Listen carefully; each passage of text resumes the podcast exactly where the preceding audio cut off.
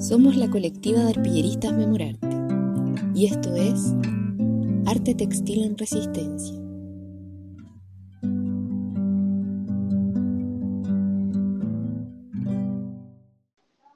En el encuentro textil de hoy compartiremos con Esperanza Hidalgo de Quiltre Museo del Mundo. Esperanza es diseñadora, investigadora y trabaja en torno a los textiles del mundo.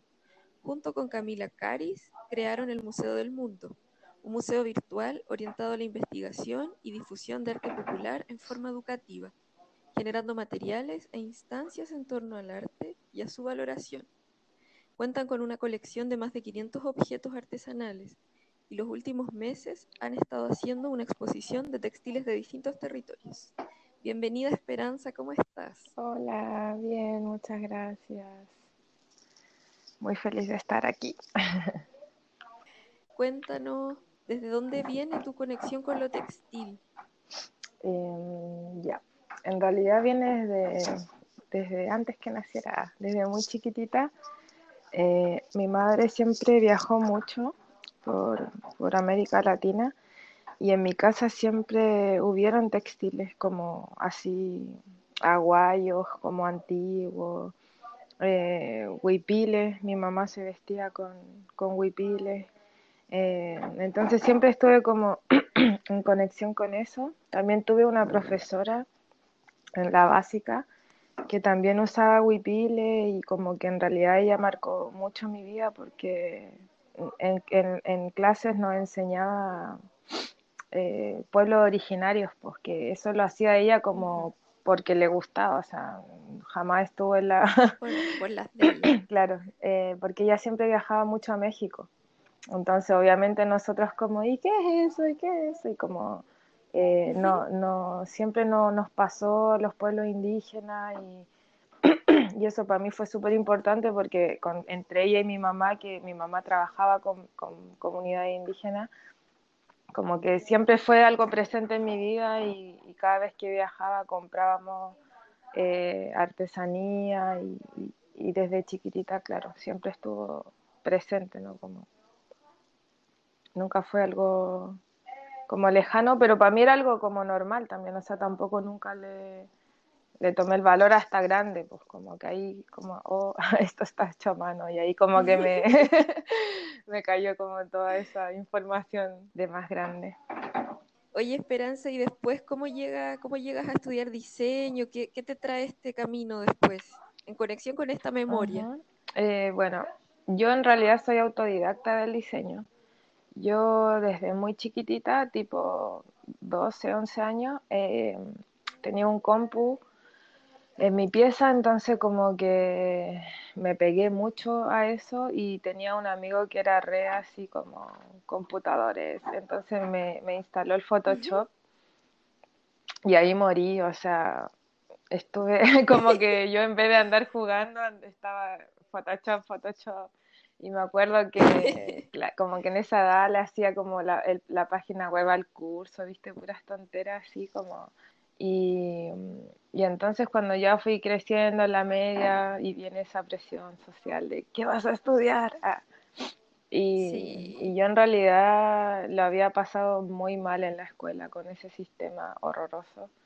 Y como que en realidad decía, yo no quiero ir a la universidad, o sea, pero no por no estudiar, viste, era como, no me banco cinco años más de esto, o sea, no. Y aparte veía las mallas como de arte o de diseño y decía, pero si yo ya sé usar estos programas, como que no, no quiero, así no quiero. Y como que ahí hablé con mis papás y me reentendieron igual. Y, y ahí en ese año me puse a estudiar con una diseñadora. Le pedí que me enseñara a hacer como una falda, un pantalón, como que me enseñara a armar prendas y también en paralelo a eso estaba estudiando teatro, como que estaba así viendo por dónde, porque también me gustaba mucho el cine. Pero también entendía que el cine en Chile es una cosa muy, muy cerrada. O sea, para ser independiente en Chile de cine tenéis que tener mucho dinero, entonces también era como, pucha, no, no, va, no va por ahí. Y, y nada, en ese año que estuve así como probando varias cosas, en algún momento se me iluminó la cabeza y fue como, eh, guau, no, yo tengo que tener una tienda eh, como con raíces así en los pueblos originarios, hablando mucho con mi mamá igual. Eh, fue como porque ella también tenía muchos textiles, muchas cosas, porque ya de más grande ya me gustaba mucho los textiles, tipo 16 años. Viajé a Guatemala con ella y ahí me explotó la cabeza, o sea, fue como, ¿qué? Qué hermoso. Sí, esos mercados así fue como, no, ah, así, y ahí compramos muchas cosas, muchos textiles, pero como para nosotras, ¿viste? Y ahí nació Quiltra, así cuando era re chica. Y, y empecé al tiro con, con, la tienda. También en ese momento estaba trabajando con mi hermana, que ella sí estaba estudiando arte, y con un novio que estudiaba diseño, entonces como que refluyó lo de la tienda. Y, ahí empezamos a buscar información sobre los textiles. Eso fue el 2011 y ahí empezamos ya como a darle forma y, y de hecho inmediatamente eh, arrendamos un, un, taller, tienda en, en, La Morada, que es como una casa ahí bien conocida en Santiago porque es como, era una radio, un lugar feminista así de en dictadura antigua y era, un, y era muy lindo y ahí como que ahí, ahí empezó a fluir todo con los textiles, vendíamos textiles. Eh, sobre todo guatemaltecos y, y bolivianos, porque yo, yo siempre le, le, he comprado a un señor que, que vende ahí en, en, Santiago, que es de Bolivia, y que él también ama los textiles, entonces siempre ha sido hermoso poder ir a comprarle, porque el man me empieza a hablar y a hablar y me muestra este y este y de repente nos lleva a su bodega y empieza a mira esto tiene 500 años y no sé qué y como que es hermoso ahí también porque al final eso es lo lindo de los textiles no como que te empezáis a tejer con gente en realidad que está re cercana a esto y como que claro los que amamos esto como que estamos re pegados entonces como que tenemos todos información y es como mira esto y esto ya entonces ha sido re, re lindo el camino también de, de los textiles y aprender y, y eso. Y así empecé a viajar después, pues con ya tenía la tienda, y me empezó a ir re bien porque porque en Chile no nadie vendía como como que en ningún lugar se juntaban como varios textiles, ¿no? Como que había gente que vendía algo de México o algo de Perú, pero no era como que, que había un lugar que podía llegar y que hubieran, no sé, pues, textiles en veras, textiles chipivos, textiles maya. Entonces, como que yo hacía eso y, y a la gente le encantaba. Y en ese tiempo la, las únicas tiendas que habían como de textiles así eran unas tiendas re cuicas, como que vendían, no sé, un huipila, no sé, 400 mil pesos y, y, era... Y para mí era horrible porque además yo sabía lo que costaban, entonces era como... Claro. No sé, ahí también me empezaron a nacer varias inquietudes con respecto a eso también, pues como, como que el textil también fuera accesible a la, a la gente, a la comunidad, o sea, como que en Chile antes para tener textiles del mundo como que tenía que tener mucha plata y, y no, para mí no tenía sentido porque lo hacía gente pobre, ¿no? Como que era como ahí un, como, como que me dieron ganas de romper esa barrera también y, y fue re lindo así también, conociendo mucha gente en el camino. Y, y tú ibas viajando y ibas como recopilando este, estos claro. textiles. ¿Y ahí, ahí volvías a Chile? Sí. Ya. Y ahí ibas haciendo Claro, la iba conociendo artesanos, iba viajando. Pero al final eso duró re poco, fue como un año y medio, eh, que fui así uh -huh. comprando, me acuerdo que fui a México y a Guatemala, y ahí llevé un montón de cosas a Chile, fui a Bolivia también, y luego del último viaje a Guatemala, eh, yo dije ya, no, o sea, me vengo a vivir a Guatemala porque en realidad era muy, muy, muy maravilloso, yo ya estaba recansada de Chile también, así que me fui a Guatemala y ahí lo que me fui cuatro años. Y ahí lo que hacía era ir a Chile una vez al año. Entonces viajaba en diciembre a Chile y armaba un mercado así itinerante. Siempre fui mucho a la comunidad ecológica también, que ahí hay un museo que se llama Museo de Arte Modesto, que es un, un argentino ahí muy lindo, el Alejandro, que siempre me abrió las puertas, entonces exponía ahí en su museo y también itineraba así en diferentes lugares. Y, y así estuvo Kiltra como cuatro años y ahí exponía los textiles y de ahí también me fui abriendo al diseño, como a trabajar con los textiles, no solamente como venderlo así tal cual, sino también como hacer mis diseños. Compraba ya como telares, porque en Guatemala venden también una tela que se llama corte, que es la tela que ellas usan de, de falda y, y te la pueden vender así por metros, ¿no? Como que ya hacen telares muy, muy grandes entonces empecé a comprar esos materiales también y como a, hacer ropa, pues como ya no era solo que vendía el huipil o vendía el aguayo, sino que también los intervenía y diseñaba. Y ahí ya me quedó gustando.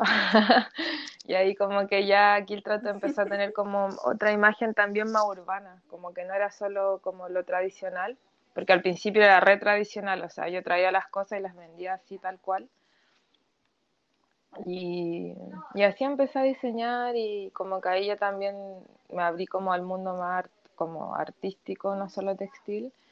Y, ahí ya empecé a trabajar como con, con varios músicos como de, de, Chile, ¿no? Como hacerles fotos, hacerles como el vestuario.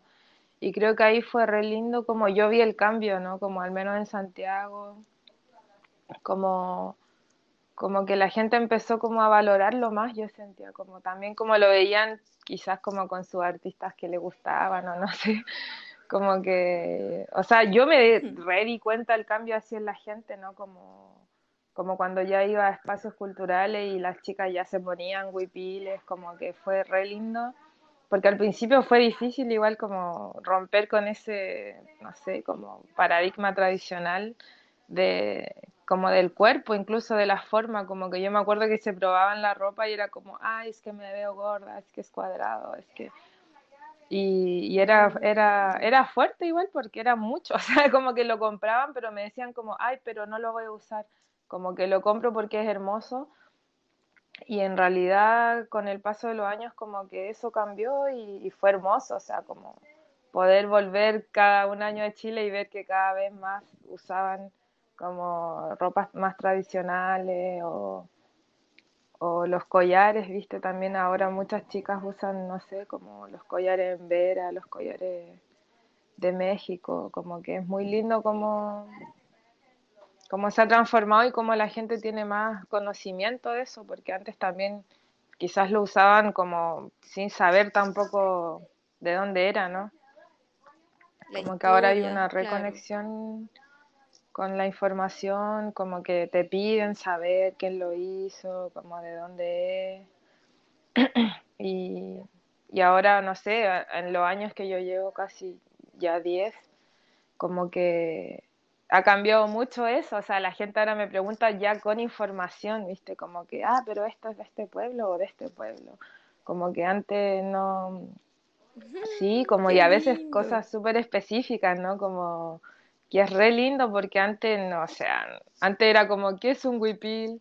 Que es como que ya hacía, como que ha avanzado mucho, mucho, mucho y eso para mí ha sido muy, muy lindo porque sentía que en Santiago, al no tener como el contacto textil con el vestuario así, como, como que no se producía, como que había una red, como una desconexión súper grande, ¿no? Como con con ese trabajo, entonces ha sido para mí muy, muy, muy bacán. Y de ahí, ¿cómo surge eh, esto de, crear el Museo del em, Mundo? Sí, eso fue muy, muy mágico. Yo estaba viviendo en Guatemala en mi último año allá, el 2016, eh, que nació mi hija ya. Entonces yo yo llamé a una amiga, que bueno, no éramos tan amigas, pero bueno, esas sincronías de la vida que ella tenía que estar ahí. Y, la invité a que me ayudara a parir, a parir a mi hija ya y como que también su mamá siempre compró artesanía y textiles y para nosotras eran como muy normal en nuestra casa tener cosas de todo el mundo, como por nuestras mamás. Entonces, como que estábamos allá en Guate y, un día estábamos conversando como de esto, ¿no? Como de la artesanía, porque además ella venía de trabajar varios años en el Museo de Arte Popular de, Chile. Entonces, eh, estábamos ahí re pegadas como hablando, hablando de, la artesanía y, y, también de este dilema, ¿no? Porque como que yo al final como como yo al final no fui a la universidad y no, y no estuve impregnada de ese mundo intelectual, del arte y la cuestión, como que para mí siempre la importancia fue lo popular, pues siempre estuve como, en realidad mi información siempre fueron los artesanos y, y, la calle, ¿no? Como los pueblos. Y la Cami venía de todo este lado re, así como la academia y la cuestión. Entonces, como que no, no, tuvimos como conversaciones re lindas y re profundas sobre eso, pues como la valoración del arte, no sé qué, y porque esta diferencia, ¿no? Entre la artesanía y el arte popular y, y, el arte. y, y, de ahí eh, como que salió de la nada un día como, oye, en verdad podríamos, ah, pero así soñando, leseando, ¿no? Como, oh, podríamos tener un museo, jajaja. Ja, ja y de repente fue como, oye, igual, ah, y yo así como, ¿sabéis qué? Ah, le dije porque yo en realidad también soy como, claro, muy de la raíz, pero yo soy re digital, o sea, como que soy como re niña millennial. Entonces le empecé así como, eh, oye, pero igual no, no es tan loco. Ah, como podríamos tener un museo, pero virtual. Le dije así como nosotras viajamos tanto. Yo en ese tiempo igual estaba documentando artesanos, o sea, como antes de, saber que, me iba a dedicar a esto, como que yo ya estaba documentando, ya tenía varios eh, como registros, y, y, ahí empezamos como con el rollo como, oh, sí, podría ser virtual, y como que me, la Cami me preguntó así como, bueno, pero tú tenías objetos, así como y dije, obvio, porque además yo, en, como por Kiltra, siempre compraba cosas para la tienda, pero siempre compré cosas para mí también en los viajes. Entonces tenía un montón de cosas y, y, mi mamá también viajaba como a países ya, porque yo he viajado por América Latina, pero también mi mamá viajaba a países, no sé, a Kirguistán, a Kazajistán, y yo tenía textiles de esos, ¿cachai? Como cosas muy, muy lejanas a mi realidad pero como a mi mamá también le gusta, también ella los compraba y como que siempre anotamos de dónde eran, ¿cachai? Como que siempre tuvimos como esa cosa museal como en, nuestra, en nuestro entorno. Entonces como que nos pusimos a conversar y me dijo, ¿sabéis qué? Yo también creo que tengo muchas piezas. Y justo como ahí íbamos a volver a Chile, iban a ser mi hija, íbamos a volver a Chile las dos, eh, apenas volvimos a Chile, dijimos, ya, a ver, juntémonos, onda, juntémonos con todas las cosas que tengamos y ahí vemos si resulta algo. Y fue como ya bacán, nos juntamos y claro, o sea, teníamos 400 así objetos de una, o sea, fue como, como que empezamos como ya a ordenarnos como bajo un criterio ya de colección, pues, como que dijimos, bueno, a ver, que qué, es todo esto y lo empezamos a separar. Y ahí ya el nombre ya había salido en esa misma primera conversación, fue como, ah, seamos el Museo del Mundo porque tenemos cosas de todo el mundo. Y lo buscamos y no, y no existía, entonces fue como, ya, como que sacamos las fotos y al tiro empezamos a hacer las fichas y en realidad fue así que nació de la nada, o sea, como que de una conversación así como, como, oye, hagamos esto ya, pum, y, empezamos y empezamos y empezamos. Y, y, la Cami se fue así muy, muy rápido responsable a, hacer la ficha de todos los objetos, la ficha técnica de museo, porque eso es como... Oh lo que le gusta a ella, pues como que ella también le es como re museo, como que yo estaba más en la bola del diseño, de cómo pasar esto a la, a la web, ¿no? Como a, a, lo virtual. Entonces fue re lindo como el equipo que hicimos, porque como que todo fluyó muy, muy rápido, o sea, fue como, como que las dos vibramos mucho y, y fue muy como perfecto, así porque como que sentía que todo lo que yo no sabía, como que la Cami lo sabía y lo que ella no sabía, yo lo sabía y fue como que creció muy rápido y ese año trabajamos mucho, mucho, mucho. Y, y después de creo dos años de trabajo, lanzamos el, bueno, porque tuvimos que hacer la página, ¿no? Y, y eso fue un re viaje, porque imagínate subir como 500 objetos que no estamos acostumbrados a ver tampoco, porque como que quizá acá en Latinoamérica es como que ahora hay, hay como como que estamos un poco más acostumbrados, ¿no? A ver como a la arpillera, los textiles guayú, o no sé, como que hay un poco más de información. Pero claro, nosotros así como averiguando de, no sé, pues de, de países de Asia, así que no, que yo no sabía ni dónde estaban, o sea, a mí me decían cómo pon Kazajistán en el mapa y qué sé yo, o sea, como que fue también súper nutritivo para nosotras mismas, pues como, como de investigación, ¿no? De, de, de, ponernos a estudiar y de repente de textiles que no teníamos, no sabíamos de dónde era y como buscar, buscar hasta que encontrábamos de dónde era. Como que fue, fue súper lindo eso y, y también para la página tuvimos un equipo muy lindo y, y luego lo, así nos lanzamos ahí, dijimos ya, lancemos de esta página, a ver como, como qué, qué reacción tiene la gente, ¿no? Y lo lanzamos en la Biblioteca Nacional y llenamos las salas y las dos estábamos como, guau, qué onda, a la gente le encanta, le encanta. Y en ese momento como que la gente prendió tanto que como que yo siempre tuve las ganas de, de también subir más información, como bueno, está el objeto, pero ¿qué hay detrás de ese objeto? ¿no? Como que eso era lo que nos interesaba también, como, bueno, obviamente mostrar el objeto y, y, y, y, mostrar la colección que tenemos, pero de ahí como que queríamos ir más allá, más allá, y fue como ya cami onda, ahora enciclopedia virtual, o sea, ahora vamos a buscar la historia detrás de cada objeto y vamos a subirla y, ahí ya oh. se nos explotó la cabeza y fue como no, es demasiado, es demasiado.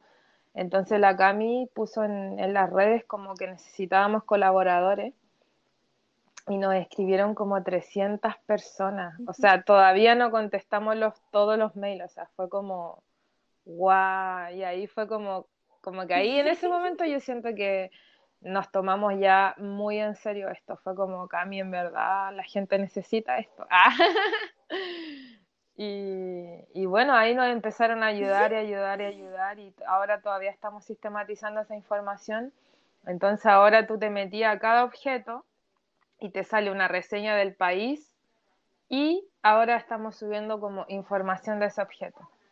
Entonces en realidad lo que estamos haciendo es una enciclopedia virtual de arte popular donde vaya a poder encontrar mucha, mucha información y, y de ahí ya empezamos con los talleres y como que ya hacer materiales como para los niños, como que ya ahora estamos así a full con muchas, muchas ideas, también yo siempre documentando.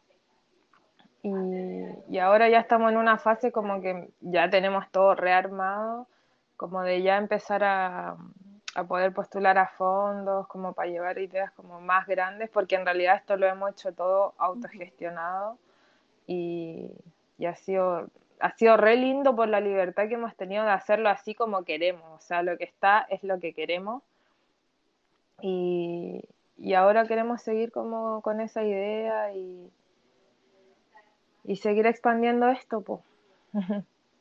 Y el, y el museo sigue abierto a recibir también sí, pues. más, más De hecho, objetos, ahora más- tenemos más como creaciones, 200 objetos como- más. Entonces la, la Cami va ahora a Chile y va de nuevo como a, a sacar las fotos y sistematizar la ficha y todo. Y, y ahí vamos para arriba, a subir, a subir.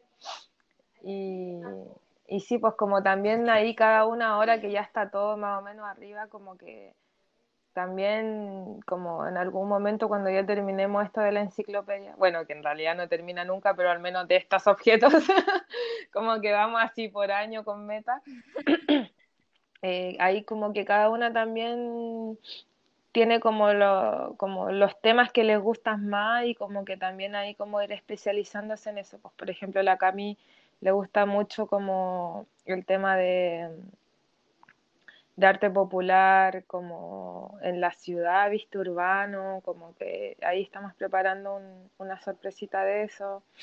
Y, y, a mí me gusta el tema textil, pues obviamente es como lo que a mí más me gusta del arte popular eh, y es como lo que más he estudiado, entonces como, como decía y tú, yo tengo como un, una, una exposición semanal que yo averiguo como diferentes textiles del mundo y, y voy es como que busco la foto de los textiles y, y hago como una pequeña información, bajada de información y la vamos publicando en el Instagram, que también aparte de la página web tenemos como reactivar las redes sociales.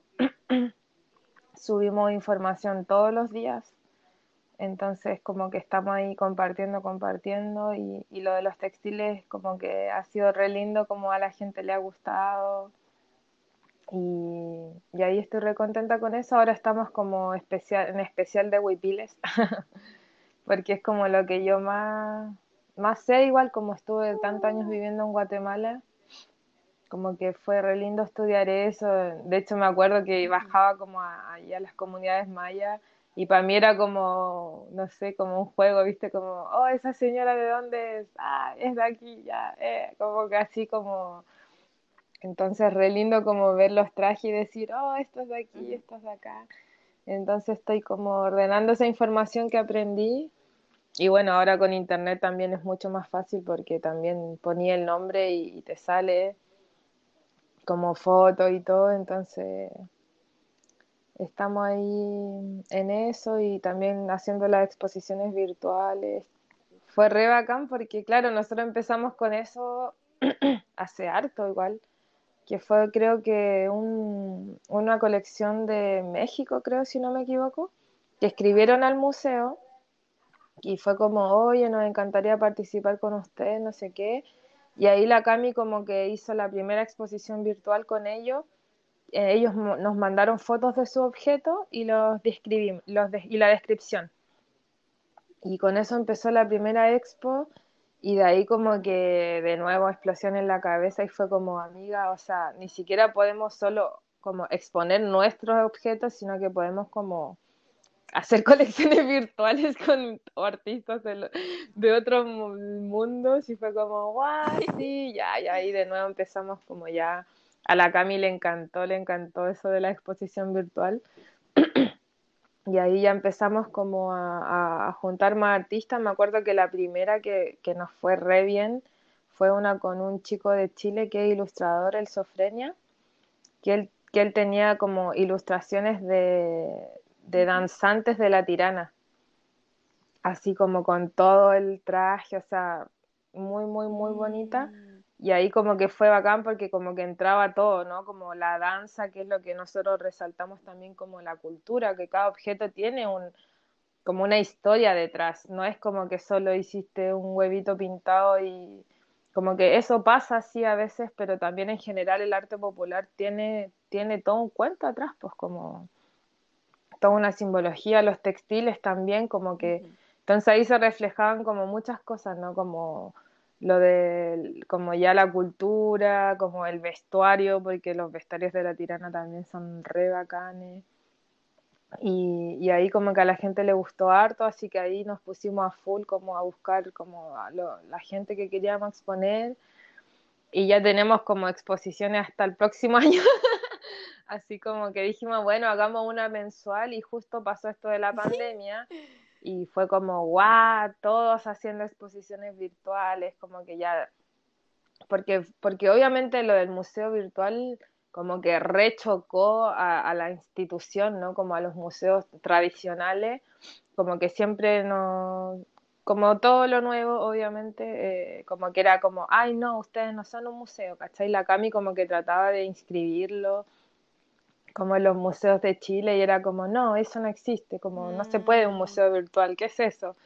y nosotros como, ay, como ya van a ver, ya van a ver, ah, y de repente pandemia, ay, todos son muchos virtuales y fue como, ah, entonces como que ahí, de hecho ahora eh, nosotras estamos organizando un, el primer encuentro de museos virtuales en Latinoamérica, que va a ser la primera semana de noviembre y, somos varios, pues somos varios museos virtuales eh, y de hecho estamos eh, trabajando con el de Brasil, el Museo de las Personas, eh, que, que, llevan muchos años y que también, claro, ha sido como ese paso de, de ser museo, entonces como que va a ser re lindo porque nos ponemos como a conversar sobre eso también, como cómo ha sido el, hacerse espacio en este mundo, ¿no? Y que ahora de repente por una pandemia es como muy normal, como, ah, sí, museo virtual normal, pero como que también para nosotros no es lo mismo, no es lo mismo que un museo tradicional se haya tenido que virtualizar para poder seguir trabajando en este contexto, que haberse pensado como un museo virtual.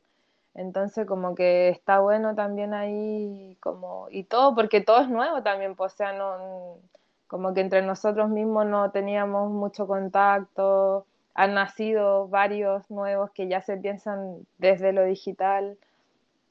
Y está re lindo también como, como yo siento en realidad cómo se está quebrando al final, obvio, como si se cae el patriarcado, se cae todo ese sistema de, de museos tradicionales que personalmente es horrible, o sea, como esa política, como ese director que nadie toca. Y también es súper violento, o sea, con los mismos artistas. De hecho, ahora estábamos como hablando sobre una obra horrible también.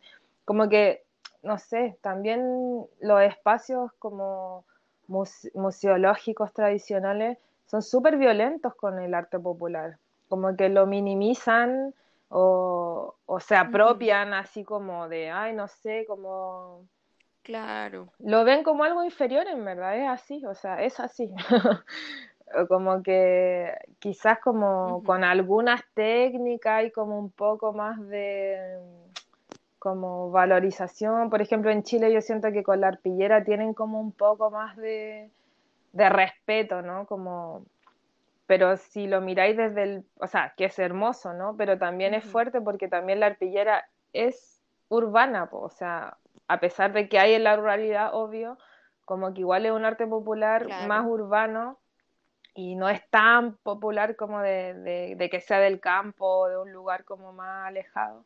Entonces es súper fuerte como, como que no valoran en realidad y como que en realidad yo siento que al revés lo utilizan a su favor y de una forma muy fea. Entonces, como el repensarse todo eso también está re bueno y siento que la gente también se está cuestionando esos privilegios, pues como que, eh, o sea, más que la gente desde el museo, yo siento que el público, ¿no?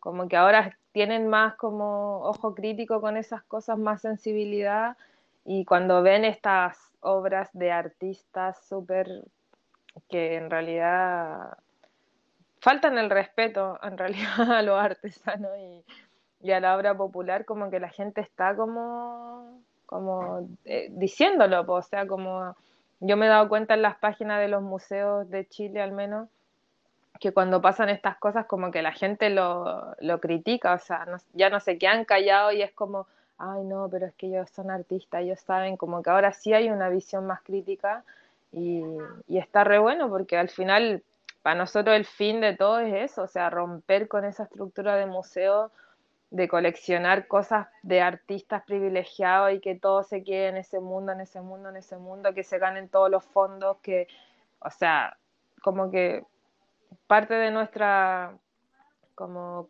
visión del museo es como que, que en realidad un museo es un espacio educativo y que tiene como que tener sobre todo eso, o sea, la raíz de, compartir, de educar y no puede seguir siendo un espacio de, artistas con plata que puedan como hacer lo que quieren y que al final nadie va a ver su obra porque nadie la entiende, porque es solo para un intelectual de las artes, entonces como que creo que eso está re bueno que se acabe.